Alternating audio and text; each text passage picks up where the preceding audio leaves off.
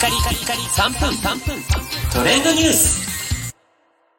ナビゲーターのしゅんです。今日あなたにご紹介するのは、緊急時に役立つ LINE の使い方についてご紹介いたします。えー先日もですね、こちらのチャンネルにて、フェーズフリーという、平常時、そして災害時ともにですね、使えるようなインテリアやアイテムについてご紹介する番組を放送しましたが、今回はですね、緊急時に役立つ LINE の使い方ということで、緊急時のホットラインとして LINE を活用できる様々な使い方についてご紹介していきたいと思います。詳しくはですね、LINE えー緊急時などというふうに検索していただくと、えー LINE の公式ページにも、えーアクセスできると思うんですが、私が最近知ってなるほどと思ったのが、LINE 安否確認という機能があります。こちらは震度6以上など大規模な災害が起こった際に、ホームタブに赤枠の LINE 安否確認という、えー枠が出現するんですね。でそちらにおいてタップするだけで友達に状況を共有することができるという機能になっています。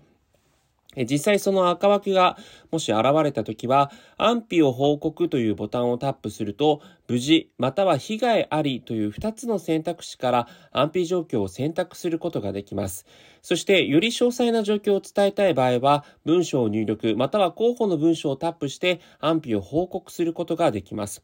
まあ、例えば、えー実際今職場にいますとか学校にいます、電池がなくなりそうです、避難場所にいますという様々な、えー選択肢があるんですね。えーそれをこうタップすると、実際にその本人のですね、アイコンのところに無事とか被害ありというものがアイコンに自動的に表示するようにえなりますので、一目でですね、その方の安否を確認することができるようになります。